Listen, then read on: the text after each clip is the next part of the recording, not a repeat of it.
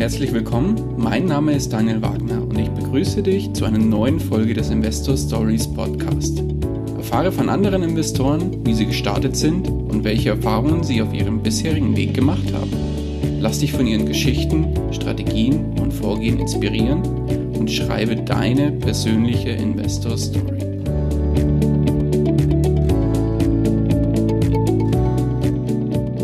Diese Folge wird dir präsentiert von OnVista. Wolltest du schon immer kostenlos und einfach deine Anlagestrategien testen oder dein Echtgelddepot spielerisch abbilden? Mit dem OnVista Musterdepot kannst du genau das machen.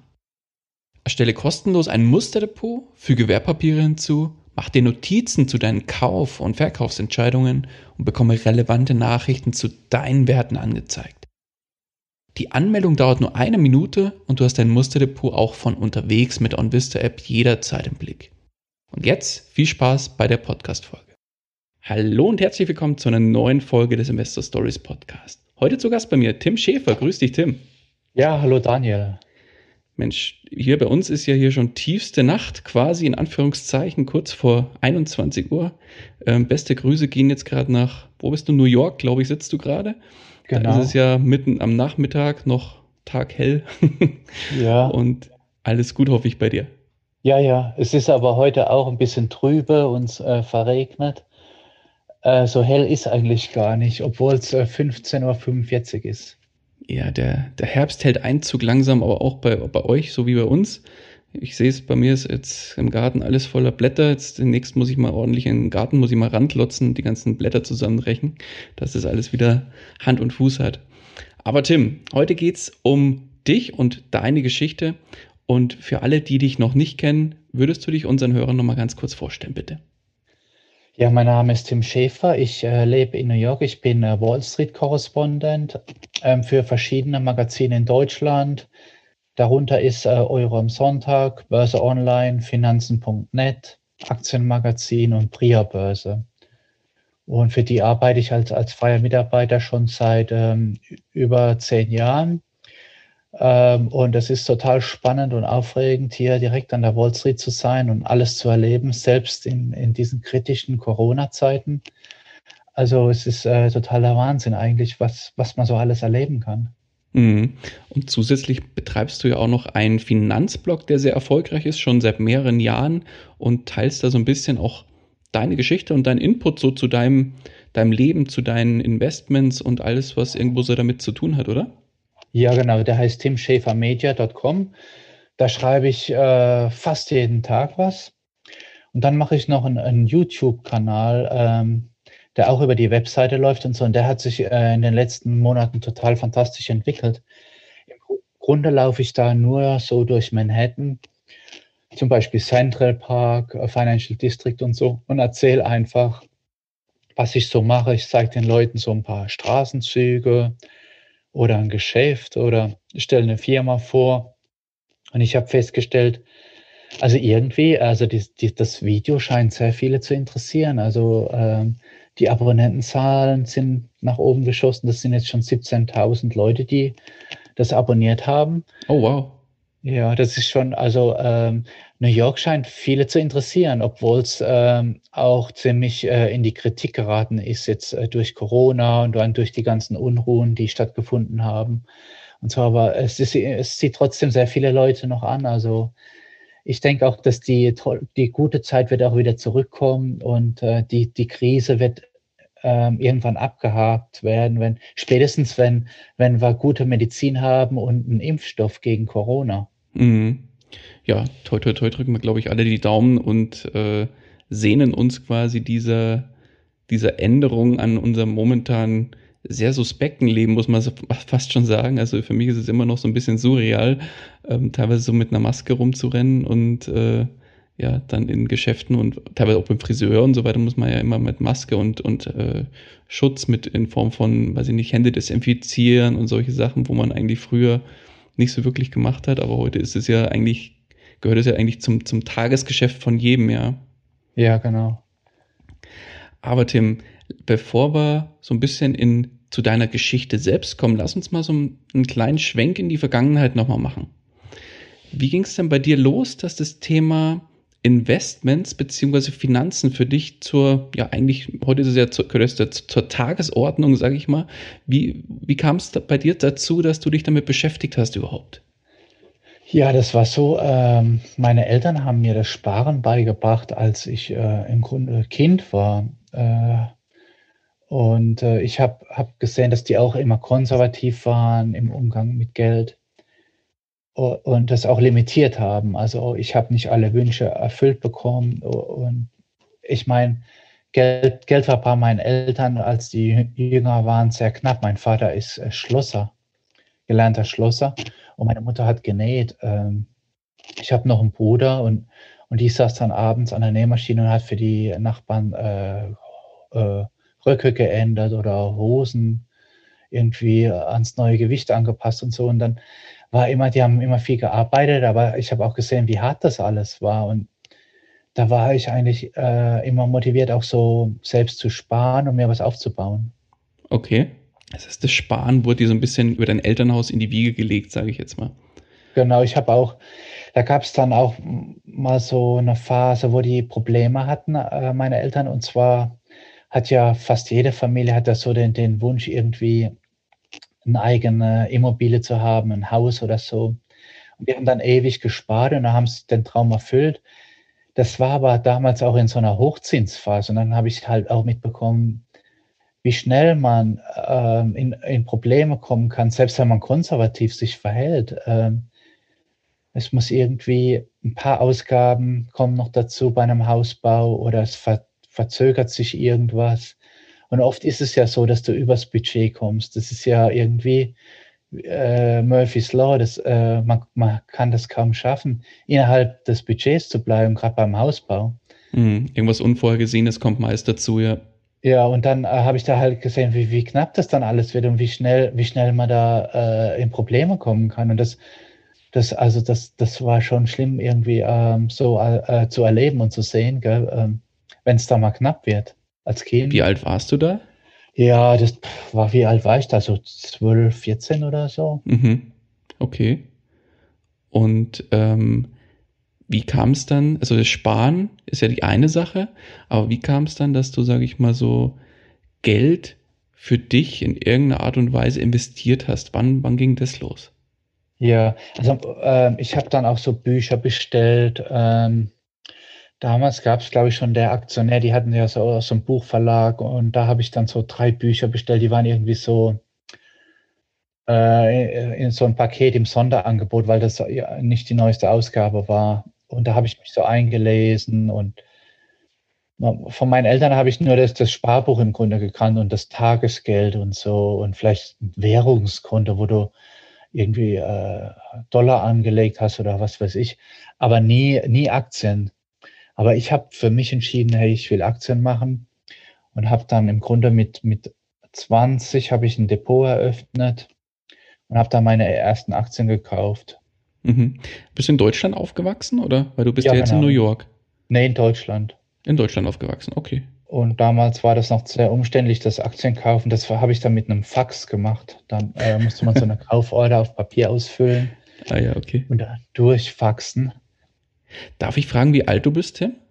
Ja, also ich, äh, soll ich das verraten? Also, ich Wenn weiß du möchtest. Ähm, 48. Okay.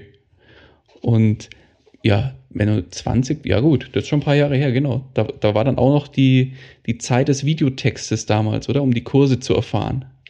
Ja, ja, genau, ex exakt, das war auch noch was. Ähm, so ging es dann los. Zeitungen waren halt total wichtig, auch Zeitungen und so Printsachen und alles war im Grunde äh, einen Tag später so eine Ausführung von, von Orders. Ich glaube, das hat auch immer gedauert, nochmal einen Tag dazu musstest du zählen.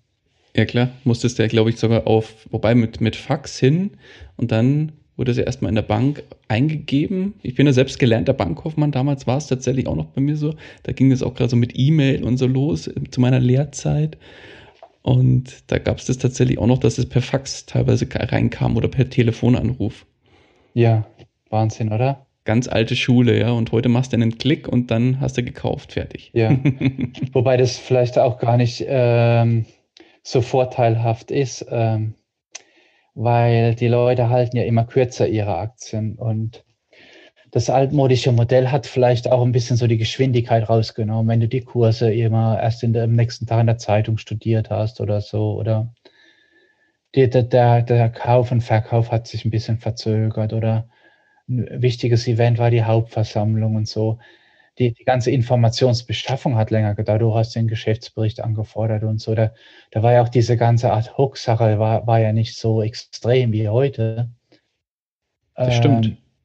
Ja, und, und ich glaube, das, das hat ähm, viele äh, Vorteile auch gehabt, ähm, weil die Leute waren einfach nicht so verwirrt und, und ängstlich und so. Du hast mehr investiert für längere Zeiträume. Mhm. Jetzt bist du ja jemand, der lebt ja dieses, ich nenne es mal, dieses extreme Buy and Hold ja vor wie kein anderer, glaube ich.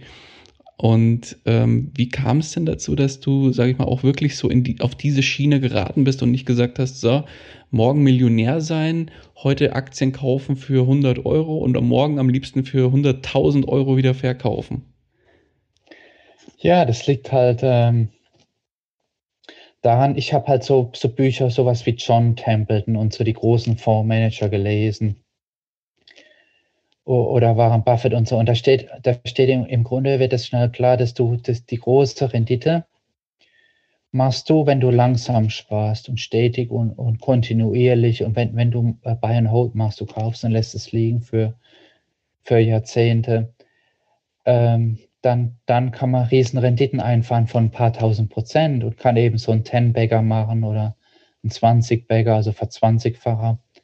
Und wenn du ähm, wenn du, kurzfristig investierst, dann nimmst du halt viel zu schnell die Gewinne mit und verkaufst wahrscheinlich auch da, deine besten Aktien viel, viel, zu schnell, was, was auch ein typischer Fehler ist von, von Privatanlegern, übrigens auch von Fondsmanagern, weil wenn die eine super Aktie haben und ähm, die, die erreicht dann einen zu großen Anteil im Depot, dann müssen die auch die Position abrasieren und ein bisschen reduzieren und im nächsten Monat nochmal reduzieren und, und dann ähm, ähm, geben die eigentlich auch ihre besten Pferde äh, anteilig auf. Also das ist auch äh, irgendwie der Wahnsinn. Gezwungenermaßen, ne? Ja, ja, genau. genau. Dann lass uns nochmal so einen Blick auf deine Geschichte machen. Wie ging es denn bei dir dann weiter? Du hast dann damals mit 20 ein Depot eröffnet, dann deine ersten Aktien, deine ersten Orders ausgeführt, wo du, sage ich mal, mit Hilfe von ähm, ja, mit unter den Büchern und ich vermute mal auch mit Tageszeitungen und so weiter oder mit den entsprechenden Zeitungen dann dir ja die Aktien ausgesucht hast. Aber wie ging es denn dann weiter? Was hast du da auch in der Richtung irgendwas gelernt? Warst du Bankkaufmann oder irgendwas in der Richtung? Oder wie ging es da los bei dir beruflich dann? Also ich bin äh, Betriebswirt ähm, und habe so eine duale Ausbildung gemacht und ähm, bin dann gelandet im öffentlichen Dienst in der ähm, ähm, in, der, in der Personalabteilung bei der Stadt Mannheim und habe dann so Kosten- und Leistungsrechnung gemacht, jeden Tag so Excel-Bögen berechnet, so Kosten, so kalkulatorische Kosten und so. Wir haben, wir haben die Leistungen von der Stadtverwaltung an andere im Grunde verkauft. Also du, du kannst zum Beispiel die Lohn- und Gehaltsabrechnung für andere machen und du kannst verschiedene Dienstleistungen erbringen und die müssen das auch untereinander so verrechnen. Und da habe hab ich halt die Kosten ermittelt. Was kostet das, äh, so eine Gehaltsabrechnung zu machen jeden Monat? Okay. Und das war so dein Ding dann mit Zahlen? Ja, irgendwann bin ich dann in der Buchhaltung geendet und so. Das war auch nicht so mein, das war dann wirklich nicht so mein Ding. Und ähm, dann habe ich gesagt, hey, also ähm, ich habe dann bin ins Risiko gegangen, weil das ist ja ein sicherer Job im öffentlichen Dienst und äh, da haben viele gesagt, Mensch, bist du doof, das kannst du doch nicht machen. Gell? Aber ich habe dann im Grunde gekündigt und habe dann nochmal äh, Journalismus studiert in Stuttgart-Hohenheim an der Uni. Das ist ein Aufbaustudium und habe gedacht, hey, ähm, weil ich war vorher freier äh, Mitarbeiter bei einer Tageszeitung, bei einer kleineren in, in dem Heimatort. Habe das lange gemacht. Mir hat das eigentlich Spaß gemacht, aber ich wollte noch mehr in Richtung Wirtschaft gehen. Oh, da war auch zum Teil hat dann das Bauhaus eingeladen, ähm, als diese den neuen Baumarkt da eröffnet hatten. Da habe ich so schon Berührungspunkte gekriegt oder die Raiffeisenbank hat er eingeladen zur, zur Jahresversammlung für, für die Anteilseigner und so. So Sachen habe ich immer gerne gemacht im regionalen Bereich. Okay. Also da so, so Artikel geschrieben. Genau, genau. Mhm. Ähm, und jedenfalls habe ich gedacht, hey, das in Verbindung mit Wirtschaft macht doch ähm, noch so ein äh, Aufbaustudium, obwohl viele abgeraten haben, Journalismus, habe ich es dann durchgezogen. Dann habe ich so, so eine Art äh, Hospitanz bei der FAZ gemacht ähm, im Bereich Wirtschaft und bin dann zu einem Börsenbriefherausgeber, weil, weil Aktien haben mich total fasziniert. Ich fand das total spannend. Okay. Das heißt, die haben dich dann seitdem eigentlich immer wieder, ja, irgendwie eigentlich begleitet, kann man sagen, oder? Ja, genau. Mhm. Ist auch die beste Assetklasse, die es gibt, gell, Aktien. Und ähm, ich, äh, mein Traum irgendwie war es auch immer reich zu werden, gell, weil ich, ich wollte einfach nicht arm enden. Das war so irgendwie so, so ein Traum. Ich kenne es selber, weil witzigerweise mein Vater ist auch gelernter Schlosser und meine Mutter ist auch Schneiderin. Das finde ich total äh, witzig, wie du es vorhin erzählt hattest.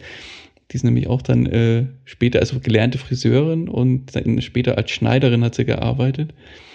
Und äh, ja, ich, meine Eltern haben mir auch viel ermöglicht, aber viel halt konnten sie mir auch nicht ermöglichen. Kam das bei dir dann vielleicht auch aus der Intention raus?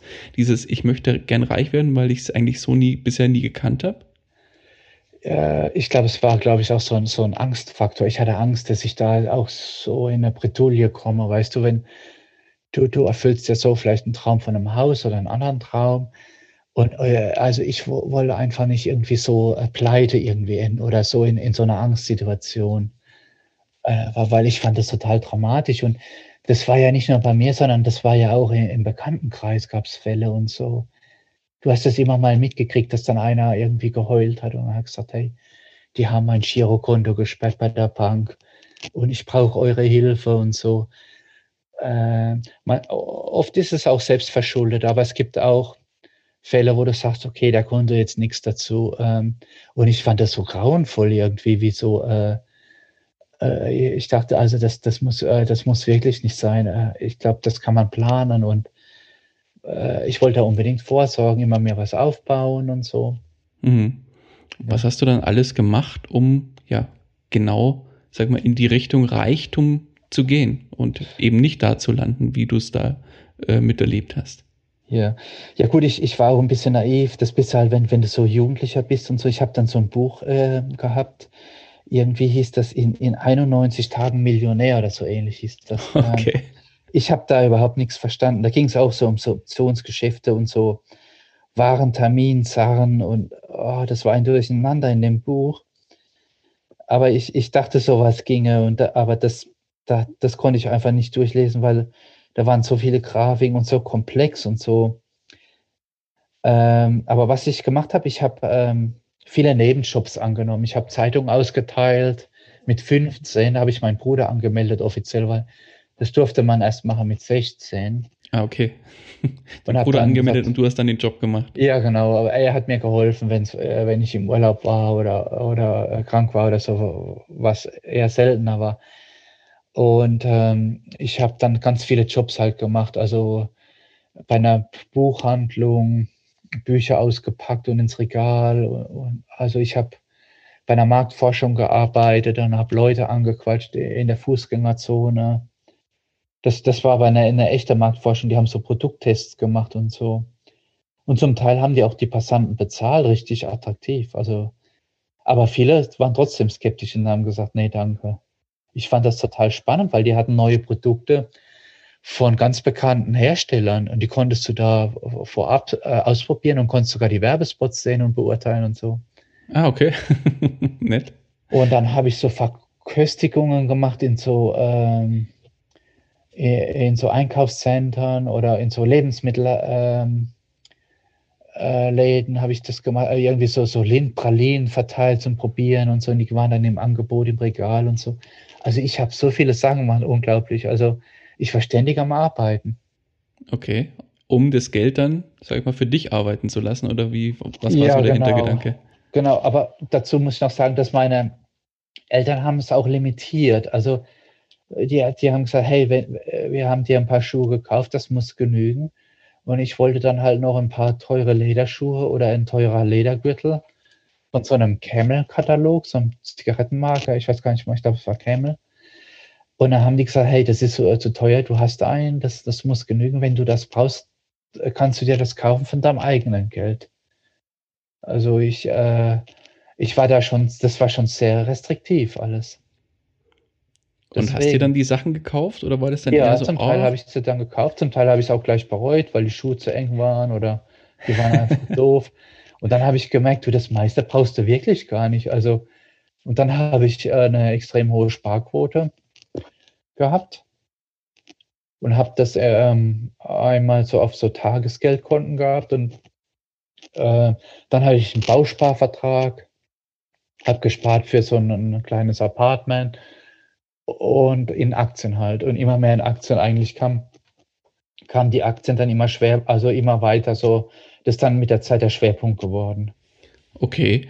Und jetzt hast du auch selber gesagt, in, du hast auch gespart für ein Apartment. Ja. Kam es dann, weil du sagst, Aktien sind eigentlich für dich so das Nonplusultra. Ja, genau. Hast du neben Aktien noch weitere Assetklassen bei dir im Portfolio? Ja, genau. Ich habe so, ähm, ich habe zwei Immobilien, also von meinem Asset-Portfolio machen Immobilien äh, 35 Prozent aus und Aktien 65 Prozent. Okay. Und die, die Wohnungen, warum hast du dir die gekauft und wo? Sind es in Deutschland oder in Amerika? Ja, genau. Also ähm, eine Wohnung ist in Deutschland.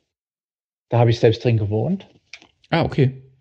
Und die andere ist, ist in New York. Äh, da wohne ich äh, auch jetzt selbst drin. Ah, okay. Also quasi wirklich zum Eigennutz gekauft und jetzt die in Deutschland, die ist jetzt aber vermietet dann vermutlich, oder? Ja, die habe ich erstmal eine Zeit leer stehen lassen, oh, aber dann habe ich sie äh, vermietet, genau. Äh, die, ich habe im Grunde das, äh, also läuft das, das läuft eigentlich sehr gut, muss ich sagen, weil ich habe das damals renoviert in Eigenarbeit. Mit meinem Vater hat mir geholfen. Da haben wir dann einen neuen Boden reingemacht, so, so Granitfliesen und so, eine neue, eine Küche reingemacht und äh, viel Zeit reingesteckt. Ähm, und äh, das kann man irgendwie, das zahlt sich dann aus. Später, wenn man das dann vermietet, wenn das ordentlich aussieht, kann man äh, im Grunde schnell, schnell vermieten. Ja, definitiv. Sehe ich ja selber an, an den eigenen Wohnungen, die ich mir jetzt auch gekauft habe. Wenn die schmuddelig und so weiter sind, dann will da auch keiner rein. Aber wenn du die ordentlich errichtest, dann klar, kriegt man die gut los. Das heißt, 35% sind Immobilien, 65% sind Aktien. Das heißt, klarer Fokus bei dir, so habe ich das auch verstanden, das klare Bekenntnis geht in Richtung Aktien und da ganz klar in Richtung Buy and Hold und am liebsten so lang halten wie, wie möglich, oder? Ja, genau. Also äh, ich glaube, der Spaß fängt erst an ab 15 Jahren, 20 Jahren so richtig. Ja, vorher, also kann es auch sein, dass es immer mal zwischenzeitlich nochmal ins Minus rutscht, selbst wenn man eine gute Aktie erwischt.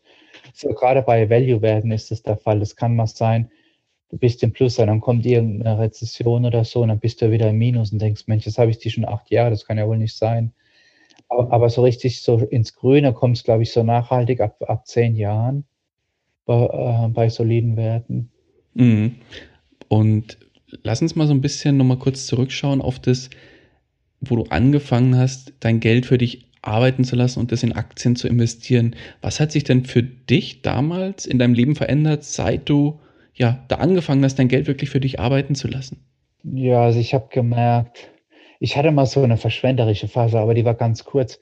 Ich habe gemerkt, dass, ähm, dass, dass der Konsum eigentlich, äh, wenn du dir so ein großes Auto kaufst oder so, oder eine teure, so eine teurere Küche einbauen lässt, ähm, das macht vielleicht Spaß für drei Monate oder vielleicht einen Monat, aber irgendwann wird es zur Normalität und es ist eigentlich besser, wenn man das Geld für sich arbeiten lässt. Äh, weil du hast dann weniger Druck im Job und kannst dir dann Träume erfüllen, ganz anderer Art. Also nicht konsummäßig, sondern du kannst sagen, hey, ich gehe jetzt mal nach New York und probiere da mal aus, äh, wie das so ist. Oder äh, weil, weil, du hast ein Depot und das äh, irgendwie sorgt das für Sicherheit oder zumindest weißt du, ähm, dass du nicht auf dem Trockenen sitzt, wenn irgendwas schief geht. Mhm. War das so bei dir, als du ja, nach New York gegangen bist? Ja, ich glaube, das äh, das ist so äh, schon so ein bisschen äh, so ein Anti-Stress-Ding, äh, so ein schönes Depot zu haben. Mhm. Jetzt in deiner Gruppe und auch auf dein, dein Blog und dein, äh, in, auf deinem Facebook-Profil, da teilst du ja auch immer sehr gerne mal ähm, so ein paar Fotos zum Beispiel, ähm, was, was, mir stark in Erinnerung geblieben ist, zum Beispiel von deinen, ich glaube, von deinen Laufschuhen war das, die mal so, so schon ein bisschen ramponiert waren, ja. wo du dann so schön gepostet hast, die gehen doch noch, oder? also du bist, äh, ähm, lebst da auch sehr, ähm, in Deutschland würde man sagen, oder momentan würde man sagen, frugal, also Frugalismus, sehr minimalistisch, sage ich mal auch. Ist das so dein Lebensstil, den du für dich entdeckt hast? Ja, also das, das war, als ich äh, nach New York kam, noch extremer. Da habe ich in WGs gewohnt und ich hatte im Grunde gar nichts, nur einen Koffer und da waren ein paar Kleidungsstücke drin. Und ich habe also äh, in einer WG, ich, also ich habe gerade in einem Matratzenladen so ein Ausstellungsstück gekauft und habe den WG-Bewohner gefragt, ob er äh, mir helfen könnte, die nach Hause zu tragen. Und dann habe ich die gerade auf den Boden gelegt. Also ich, aber mir, also ich habe äh, eigentlich nichts vermisst. Also das, das war total, äh, das war eine schöne Zeit eigentlich, obwohl ich total einfach gelebt habe, wie so ein armer Student, ja, Ob, obwohl ich einen Job hatte. Äh, ich, ich war in der Sportgruppe und so, und wir waren unterwegs und nach der Arbeit waren wir unterwegs. Also das war total spaßig und ich habe gemerkt, hey, ich brauche kein Auto, ich brauche keine Waschmaschine. Ich bin dann äh, in so einen Waschsalon gegangen, ja, irgendwann nach zwei Wochen äh, und habe äh, meine Wäsche gewaschen. Ich hatte noch nicht meine Waschmaschine. Äh, halt ganz einfach. Und äh, im Supermarkt abends ab 17 Uhr, 18 Uhr, wenn, wenn die frischen Sachen dann zu, zum halben Preis angeboten werden, bin ich dann hin und habe hab mir da äh, Sachen eingekauft. Also äh, ja, das war eigentlich ganz locker und relaxed. Je einfacher ich gelebt habe, desto weniger Sorgen hatte ich. Okay, das heißt, es entspannt dann auch so ein bisschen, weil der Druck raus ist. Ja, genau, du machst dir keine Sorgen um dein Auto, ob das jetzt äh, ob da jetzt verkratzt wird beim Einparken oder. Weil du keinen hast. ja, oder ob deine Edelküche irgendwie, ob da was anbrennt oder. Ja, klar. Ja, du hast kompletten freien Kopf. Also, ja, das war, das war geil. Also, und dann halt äh, ÖPNV benutzt, die U-Bahn. Und am, am Wochenende natürlich haben wir trotzdem Sachen unternommen. Wir sind zum Strand gefahren, wir sind weggegangen, wir sind wir sind in einer Bar und so, aber immer so mit der Studenteneinstellung, hey, irgendwo halber Preis oder so oder ein kostenloses Event oder Galerieeinweihung oder, oder so. Das war, das war echt spaßig. Also so viele Sachen erlebt. Mit kleinem Budget. Mhm. Und heute machst du das ähnlich oder machst du das immer noch so? Also ich muss dazu sagen, ich, ich habe jetzt eine eigene Wohnung, die ist nicht groß. Ähm, und eine Zeit lang, ja, also ich habe ich habe hier im Haus gibt so eine Art äh, Flohmarkt online. Das heißt, wenn jemand jetzt äh, neue Möbel bekommt, gibt er die alten her. Und da kann sein, dass einer sagt, hey, meine alte Couch kannst du gratis haben. Da habe ich schon mal so eine alte Couch mir reingestellt und so. Äh, also, äh, äh ja, also eigentlich ist das immer noch bei mir so vorhanden, das Sparsame. Nicht immer, aber jetzt, äh, man passt, also ich glaube, äh, die Lebensstilinflation, also damit habe ich auch zu kämpfen, um ehrlich zu sein.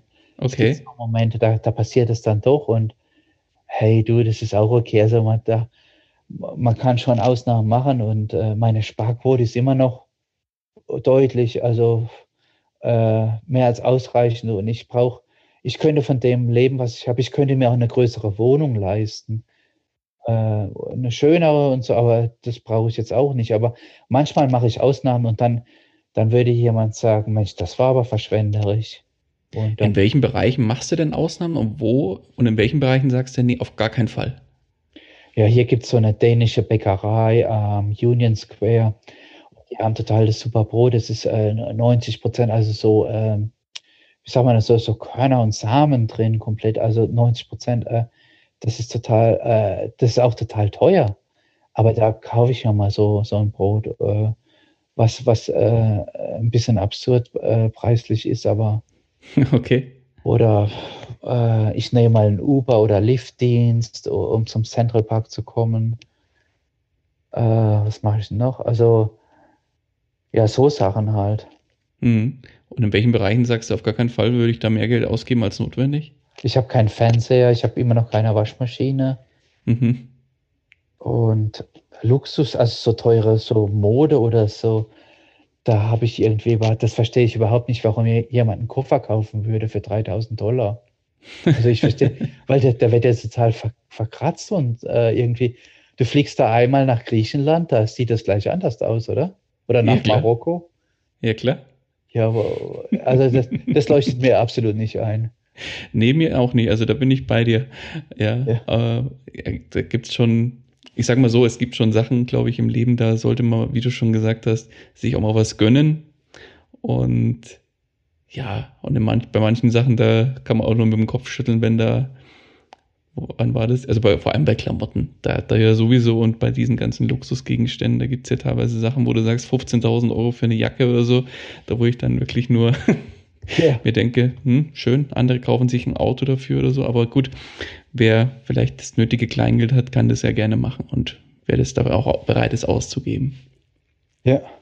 Ja, genau, aber du, du lebst ja dann auch gar nicht mehr so locker, weil du gehst dann irgendwann mal aus oder dann hängt die im Restaurant irgendwo an der Garderobe, ja. So eine Montclair-Jacke für 5000 oder für 1000. Da Hm. würde ich mir ja schon Sorgen machen, ob die da noch hängt, gell? Das, also das, du, du kaufst dir Probleme ein, oder? Genauso mit einem Porsche oder einem teuren Mercedes. Je nachdem, ja, richtig. Ja. Aber lass uns mal auf das Thema Investments nochmal kommen. Jetzt investierst du ja sehr stark in Aktien und hast vorhin auch schon ein paar große Namen wie Warren Buffett und so weiter ähm, erwähnt. Ist das Thema Value Investing für dich auch ein Thema, wie du deine Investments auswählst, in die, in die du dein Geld investierst? Ja, also ich war ja auch schon bei der Hauptversammlung von Warren Buffett und so. Ich habe ihn auch schon ein paar Fragen gestellt und seinem Partner, dem Charlie Munger, total beeindruckend. Aber ich habe jetzt so die letzten Jahre habe ich festgestellt, ich, ich also war immer schwerpunktmäßig so Value Investing und auch so ausgebombte Aktien habe ich gekauft, so Bank of America und Citigroup und so. Und Warum? Exxon. Ja, so das Value Investing, eine Dividende, Aktien unter Buchwert oder ähm, alte, traditionsreiche Firmen. Dachte ich, ja gut, da bist du sicherer, da ist das Risiko nicht so groß. Ja, wenn du das zehnfache KGV bezahlst, eine Dividende von drei, vier Prozent kriegst, äh, ist es schon sicherer, als wenn du irgend so ein, äh, ein IPO nimmst, das vor vier Jahren gegründet worden ist. Aber zum Teil muss ich sagen, habe ich dadurch auch so diese großen Tech-Werte eigentlich verpasst und war immer zu skeptisch. Schau dir mal an, sowas wie äh, die ganzen Fangaktien, Facebook, Amazon, Apple und so. Und, äh, also, da, da hab, oder Tesla, ja, da habe ich mir immer gedacht, Mensch, das ist ja wirklich zu teuer, gell? Aber, aber die sind ja auch gelaufen wie verrückt. Also ich, ich habe ich hab da auch viel verpasst, muss ich sagen. Ich war da ein bisschen so, so altmodisch, so äh, mehr so Warren Buffett-mäßig unterwegs, gell? Wobei zumindest Berkshire Hathaway ja auch jetzt mittlerweile Apple und so weiter relativ stark gewichtet im Portfolio hat. Ja, aber der hat, das ist, glaube ich, die einzige Tech-Aktie. hat. Ich glaube, da ist immer noch 90% Value. Ja, stimmt. Und alte Schule, viele alte Werte drin, viele klassische Werte drin. Ja, und die sind alle auf der Strecke geblieben. Also zum Großteil die ganzen Banken und so. Und äh, vi- vielleicht dreht jetzt wieder äh, die Stimmung in äh, Richtung Value. Aber die, die letzten, also die letzten acht Jahre oder so, durch Facebook und so, das ist ja alles explodiert, gell? Und die, das sind echt schon so Monopole. Die haben, die haben den kompletten Markt aufgerollt und Klar. Die, die haben auch so Burggräben und so, das klassische Value Investing Kriterium, dass das so ein geschützter Bereich ist, die Google-Suchmaschine und so. Also die, und die, die haben, geben auch einem einen Mehrwert dem Konsumenten, deswegen werden die ja so intensiv genutzt. Gell? Also, Ja, klar. ja, Man also schau ich- dich ja selber an. Was, was nutzt du denn jeden Tag? Wahrscheinlich auch Facebook, ähm, Google, denke ich mal. Ich, ich, ich glaube, bei mir ist auch täglich, ähm, es gibt keinen Tag, wo ich nicht auf Google mal irgendwas äh, kurz danach äh, suche. Oder Google ist ja schon mittlerweile ein eingedeutschter Begriff ja, im, im Duden. ja, Also das sind genau solche Sachen, die man da eigentlich tagtäglich nutzt. Oder bei Amazon. Amazon ist eigentlich die, das, das Nonplusultra, wenn man irgendwie nach, nach irgendwelchen Produkten sucht. ja. Ja, ich hatte das Glück, ich habe Netflix gekauft äh, für 5100 Euro vor vielen, vielen Jahren und das ist meine größte Position geworden. Die ist äh, auf 350.000 Dollar explodiert. Oh wow, 350.000. Ja, aus 5000. Oh krass. Und aber ja, bei den anderen habe ich da also erst in den letzten Jahren angefangen, das einzusammeln. Wenn du aber mal schaust, bei den anderen Wachstumswerten, wenn du mal schaust, beim SP 500 ist ja fast die Hälfte, ist ja Tech-Werte, Tech? Also äh, in meinem Depot ist es viel weniger. Also obwohl ich so eine Kursexplosion da drin hatte mit einem Tech-Wert wie Netflix, bin ich trotzdem im Markt nicht positioniert, äh, wie ich sein müsste. Ja. Was sind denn so Werte, worauf du ähm, momentan stark setzt oder was, wo ein relativ starker ähm, Bereich in deinem Portfolio ausmacht? Äh, ich ich habe äh, die Bank of America, CTS Event Team. Bei, bei CTS Event Team habe ich mal investiert 2500 Euro und ist auch über 120.000 Euro geworden. Okay. Und jetzt haben die aber auch wieder ordentlich gelitten, glaube ich, durch die Corona-Krise. Ja, haben gelitten, sind aber, aber immer noch bei, ich glaube, über 100.000, also oh. deut, deutlich, ja. Die, diese okay. eine Kauf, also da, da, sieht man, was Buy and Hold bei einem erfolgreichen Unternehmen ausmacht, gell? Ja, klar. Und dann zähl mal die Dividenden dazu. Ich habe, ich mache in einem Jahr Dividenden, also in, in guten Zeiten, was ursprünglich mein Einsatz war, ja. Also das ist echt verrückt, oder? Das ist Wahnsinn. Und da kann man dann eigentlich auch sagen, das hat sich dann auf jeden Fall gelohnt. Dieser lange Atem dann, ne? Ja, und das ist der typische Fehler, was da Leute machen. Die haben halt so Sprüche wie, an Gewinnmitnahmen ist noch niemand gestorben und so. Das, ähm, da kann ich dann sagen, wie kannst du, wie kannst du da, ähm, so eine tolle Aktie verkaufen mit 20% Gewinn? Oh, äh, das, das rächt sich dann halt. Gell? Wenn, also, wenn die laufen, wenn so eine Firma wächst um 30 Prozent, 20 Prozent, sowas wie Google, da gibt es kaum was, was die eigentlich noch, noch aufhalten könnte. Vielleicht noch der Regulierer, der die womöglich zerschlagen will oder aufspalten will. Aber selbst dann, wenn die aufgespalten werden, ist so, wenn man sich mal Sachen anschaut wie Exxon oder so, die, die liefen ja danach noch, noch weiter und noch, noch, wurden noch größer. Oder Microsoft ja. hatte ja auch Probleme. Das ist ja eine der besten Aktien überhaupt, gell, seit dem IPO. Ja, klar. Ja. Das sind alles so Werte, wo, wie gesagt, aus dem heutigen Leben bei ganz, ganz vielen, sowohl im Privat- als auch im Berufsleben, eigentlich nicht mehr wegzudenken sind oft. Ja, richtig, weil die Digitalisierung, die, ich, vielleicht hat die gerade erst angefangen, gell? also. Ich glaube, da ist noch ganz viel Luft nach oben. Ja. Definitiv. Wie ist es denn in deinem Depot? Ähm, wie viele Werte hast du denn in deinem Depot? Kriegst du das ungefähr mit einem dicken Daumen hin? Ja, 50. 50? 50? Mhm. Okay. Und du bist ja quasi, wie vorhin schon erwähnt, ein extrem Bindholder. Ja. Gibt es denn auch eine Situation, wo du sagst, da denke ich jetzt mal über einen Verkauf nach? Oder gibt es die Situation bei dir nicht? Nee, aber ich, ich, äh, ich behalte die einfach. Und ich habe auch ein paar Pleitewerte im Depot, also so richtige, so abgestürzte Sachen, die jetzt noch 10 Dollar wert sind oder so oder null, ähm, die werden dann irgendwann ausgebucht von der Bank, meistens. Okay, und warum hast du die nicht zum Beispiel verkauft? Hast du da einfach gesagt, okay, shit happens und vielleicht äh, erholen sie sich ja noch mehr oder was ja, war da genau. so der Gedanke? Du hast ja zum Beispiel, wenn du mal schaust, Infineon, das war mal ein Penny Stock, ja, die waren mal ein paar Cent wert und sind heute ein Milliardenwert. Du weißt es einfach nicht. Oh, es gibt viele, viele Werte. Apple, stand vor der Insolvenz ein paar Mal. Ja, das, die sind komplett eingebrochen. Amazon hatte schwere Zeiten. Netflix ist eingebrochen um 70 Prozent. McDonald's ist eingebrochen um 70, 80 Prozent. Vor 20 Jahren oder so. Oder bei Netflix ist es gar nicht so lange her. Also die, die, die auch die erfolgreichen Sachen, ja, du, da gibt es Aktien an der Wall Street, die, die wachsen im Schnitt um 20 Prozent, ja, pro Jahr, über 30 Jahre. Und, und, aber die hatten alle mal so eine Phase, wo, wo, wo so um 70 Prozent, die eine ganz schwere Krise, 80 Prozent eingebrochen sind. Ja, und wie viele Leute haben die dann verkauft? Viel zu viele. Ja, also das, deswegen, also äh, eigentlich, wenn alle verkaufen, müsste man noch zukaufen. Okay, und jetzt, jetzt befinden wir uns ja gerade mitten in der Corona-Krise, da wo sehr viele Branchen wie beispielsweise Tourismus und allgemein ja die Reisebranche, Flug, ähm, Flugverkehr und so weiter sehr, sehr stark gebeutelt worden sind. Hast du dann auch in solche Werte investiert? Ja, habe ich gemacht. Also ich habe oh, ja. die United Airlines gekauft. Okay. Die Southwest. Und ja, ich schaue mich da um in, in dem Bereich auf jeden Fall. Die Carnival habe ich gekauft.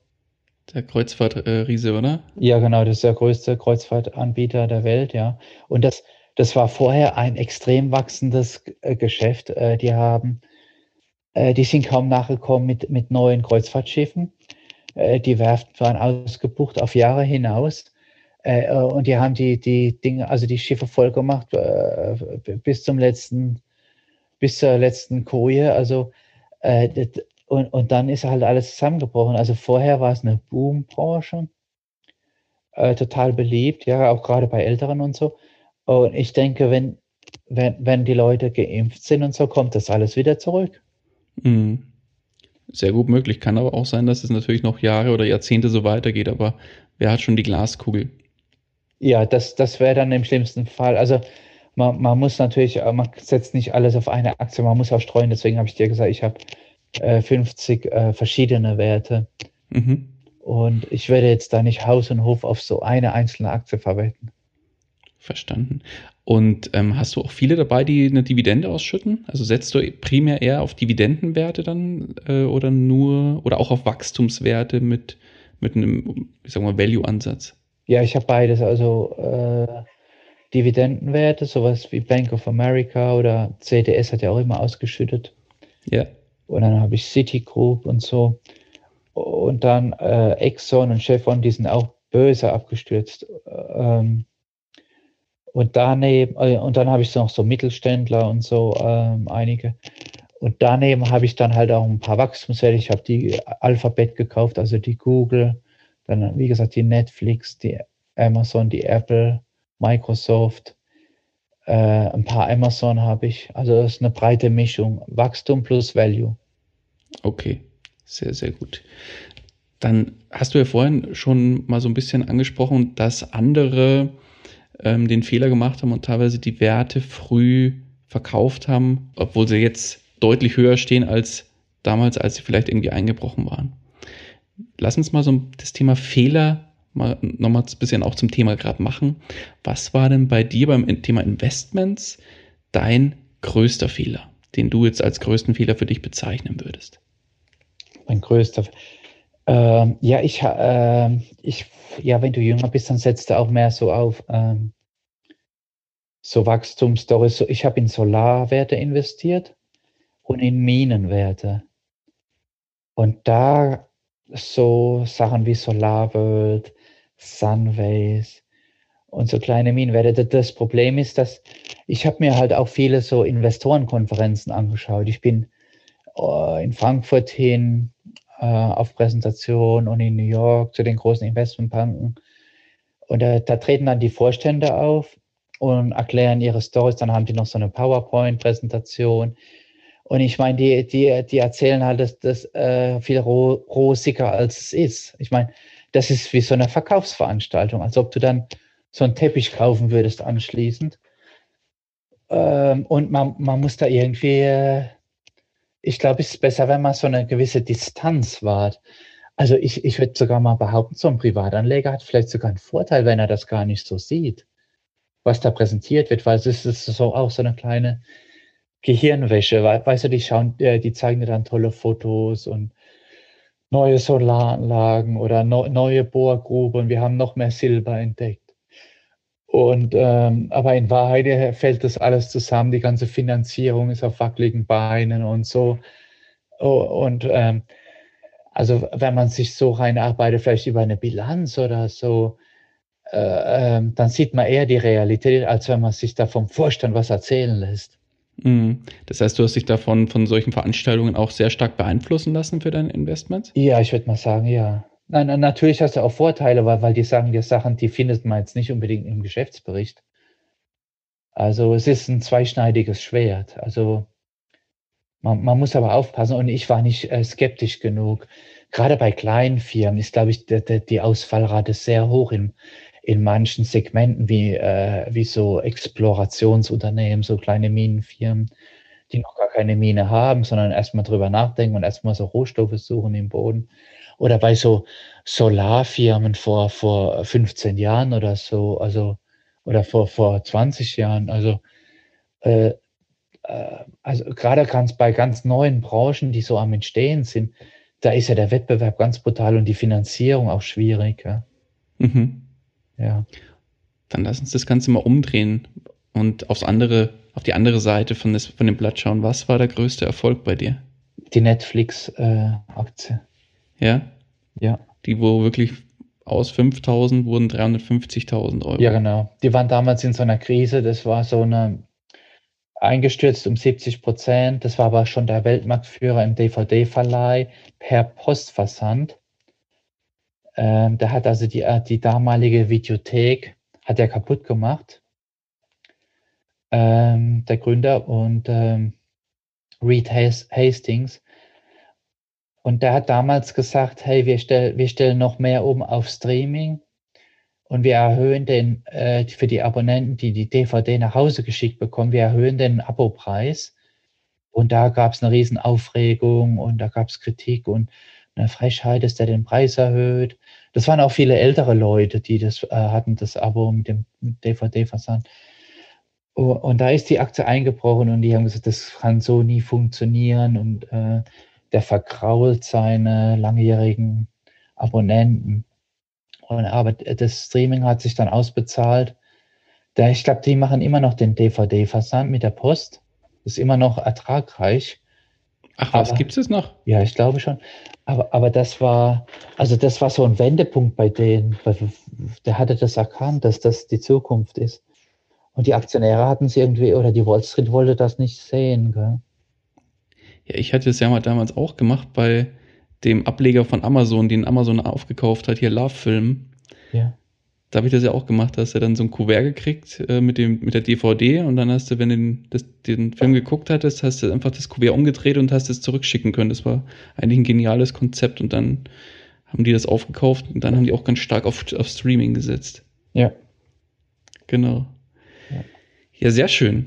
Dann lass uns mal so ein bisschen die Uhr nach vorne drehen sagen wir mal so 10, 15 Jahre, wo geht die Reise denn noch hin bei dir? Wo möchtest du finanziell noch hin? Welche finanziellen Ziele hast du noch? Ja, also ähm, habe ich jetzt gar nicht so äh, irgendwie so noch gar nicht so recht äh, äh, mir Ziele gesteckt, weil ich habe eigentlich das erreicht, was ich erreichen wollte. Und äh, das was wäre? Ja, so eine finanzielle Freiheit zum Beispiel. Und äh, also, ja, ich habe, ich weiß nicht, ob, ob das so Sinn macht, so eine neue Zahl aufschreiben oder so. Äh, es sind vielleicht andere Sachen, die, die ich so, äh, an, an denen ich arbeiten will und so. Aber jetzt nicht unbedingt so, dass das Finanzielle nur so als äh, so die Obergröße was jetzt absolut wichtig wäre oder so. Das, das ist jetzt gar nicht mehr der Fall. Ich okay, das, das heißt, du machst eigentlich nur so weiter wie bisher. Genau, also ich wollte, wollte da jetzt nicht ähm, alles verzehnfachen nochmal. Also, ja, das ist nicht meine, hätte jetzt nicht meine Priorität. Mhm. Okay. Dann lass uns jetzt mal ein ganz spannendes Experiment machen. Jetzt sagst du selber, du bist ja heute finanziell frei. Ja. Und stell dir mal vor, du wachst jetzt morgen auf und bist aber nicht mehr du selbst. Du wachst in einem Körper einer anderen Person auf und bist auch die, ab sofort diese andere Person. Jetzt bist du ja äh, unabhängig, sage ich mal, auch beruflich. Und als diese Person hast du aber einen angestellten Job und verdienst 1500 Euro netto. Hast zusätzlich dir ein bisschen was auf die Seite gelegt und hast 10.000 Euro auf einem Tagesgeldkonto. Dein kompletter Rest, was du dir finanziell aufgebaut hast, dein Depot und Co., sind komplett auf Null zurückgesetzt. Und du müsstest jetzt als dieser Mensch von vorne beginnen finanziell. Was dir bleibt, ist dein heutiges Wissen und die Rahmenbedingungen mit den äh, 1500 Euro netto und 10.000 Euro auf dem Tagesgeldkonto ähm, wären quasi dein Startpunkt. Wie würdest du als diese Person starten? Ja, ich, ich würde zu, zuerst mal so ein Depot eröffnen und da schon mal 5000, vielleicht 5500 Euro in einen ETF einbezahlen einen ganz günstigen Standardprodukt, vielleicht auf den S&P 500. Und dann würde ich zum Chef gehen und eruieren, äh, wie ich weiterkommen könnte im Job. Und würde dem vielleicht auch sagen, äh, dass, dass ich daran interessiert und würde halt voll Vollgas geben, also total anstrengend. Und vielleicht mal nach Fortbildungen schauen, ob es da irgendwas gibt oder, oder vielleicht mit der Personalabteilung sprechen, erstmal so umschauen, was Kollegen machen und so umhören und versuchen voranzukommen im Job.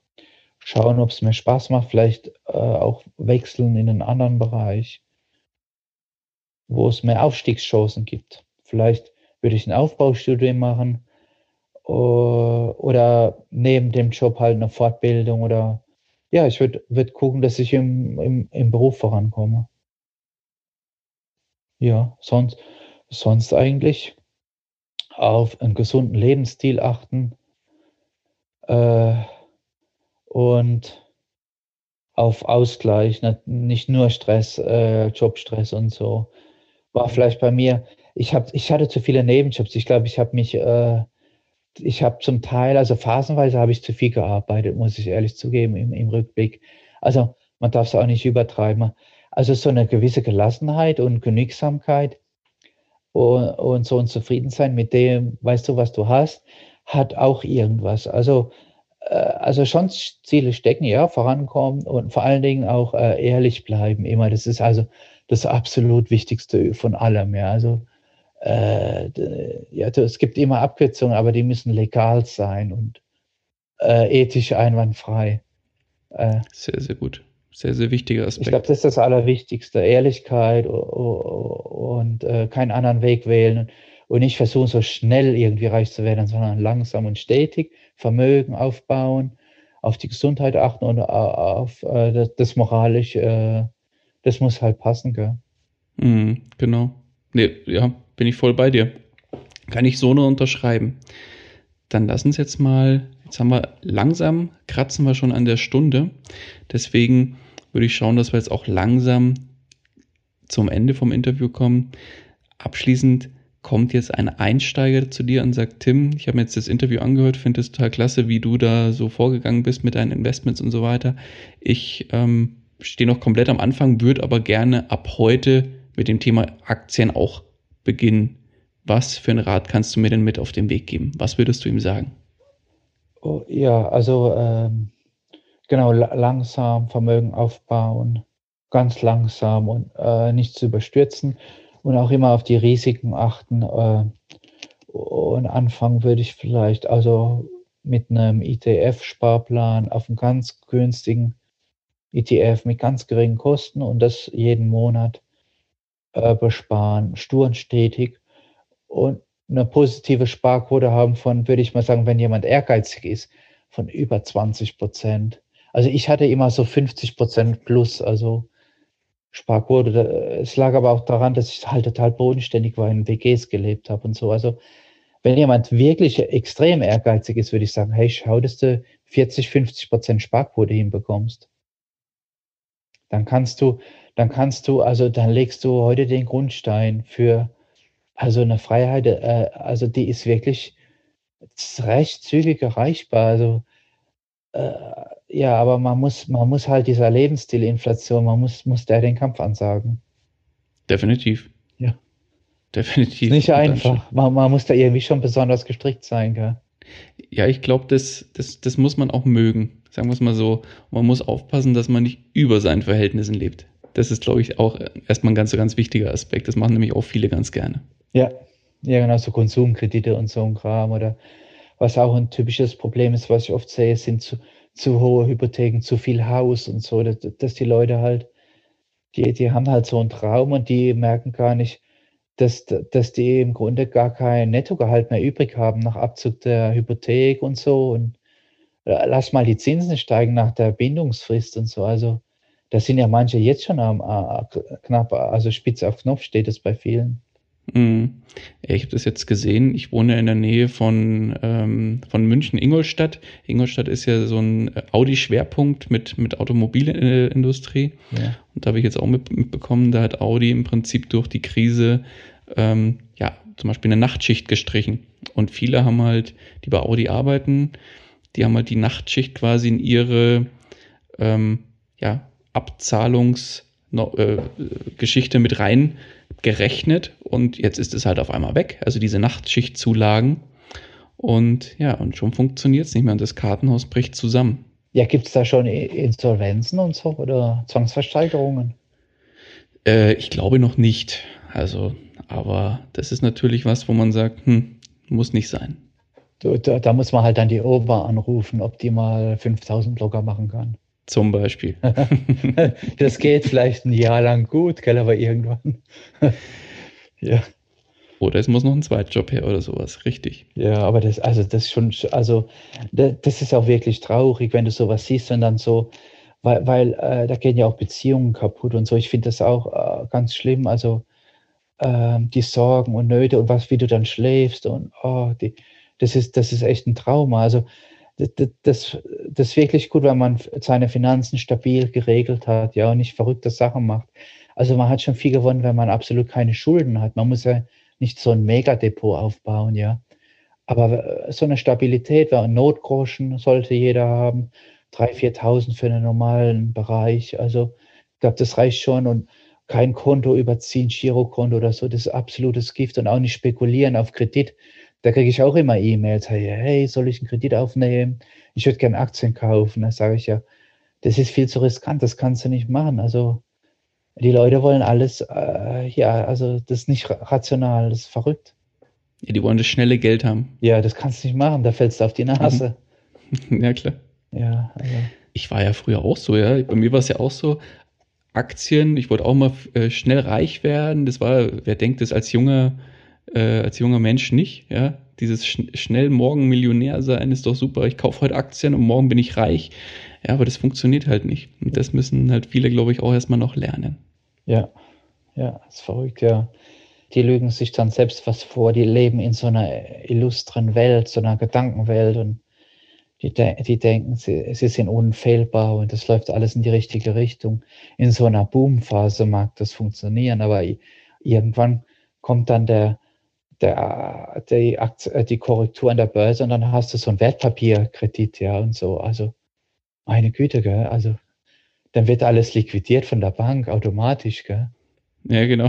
Das ist, dann, der Wahnsinn, das ist ein Albtraum, oder? Dann ist, äh, ja, die nächste Insolvenz steht dann vor der Tür. Ja.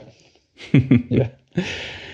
Tim, dann lass uns langsam zum Ende kommen. Wenn dich einer unserer Hörer oder Hörerinnen erreichen möchte, wie kann man dich am besten erreichen? Ja, über meinen Blog timschäfermedia.com oder Twitter oder Facebook, da bin ich überall gelistet, aber die, die erste Anlaufstelle halt am besten über meinen Blog und da findet man alle Kontaktdaten dann. Perfekt. Ist dann alles in den Shownotes zu finden und wer dich erreichen möchte, der kann das dann darüber finden. Tim, dann würde ich sagen, machen wir einen Haken dran und ich habe mir dann jetzt hoffentlich dann auch langsam einen Feierabend verdient. Ist bald 10 bei uns hier in Deutschland. Deswegen von meiner Seite ganz, ganz herzlichen Dank für deine Zeit und dass du deine Geschichte mit uns geteilt hast und den ganz, ganz wertvollen Input, den du hier gelassen hast. Und die letzten Worte des Interviews, die gebühren dir. Ja, vielen Dank, Daniel. Du hast das super gemacht und hoffentlich konnte ich äh, einige motivieren, äh, die Finanzen in Ordnung zu bringen. Und dann hat man im Leben eine wichtige Sorge weniger. Äh, und da hat man schon viel gewonnen. Dann lebt man irgendwie gelassener kann auch viel mehr Risiken in anderen Bereichen eingehen, zum Beispiel Job, wo man wohnt, was man machen will, wie lange man Urlaub macht, wo, wo man, also die, alle anderen Träume laufen dann viel einfacher und äh, es ist viel wert, ehrlich gesagt. Nicht des Geldes wegen, sondern den anderen Dingen, die man damit machen kann. Wunderbar. Schönes Schlusswort, Tim. Ich danke dir. Mach's gut. Danke, Daniel. Ciao. Ciao. Das war's auch schon wieder mit dieser Podcast-Folge. Ich danke dir ganz herzlich fürs Zuhören. Wenn dir der Investor Stories Podcast gefallen hat, dann freue ich mich darüber, wenn du mir eine Bewertung bei iTunes hinterlässt. Das Ganze dauert keine zwei Minuten, jedoch unterstützt du damit mich und meine Arbeit für den Podcast.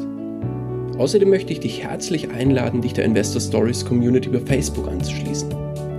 Vernetze dich dort mit Gleichgesinnten, tausche dich mit anderen Menschen, die ebenso die Verantwortung für ihre Finanzen selbst übernommen haben, aus profitiere vom Know-how vieler erfahrener Investoren.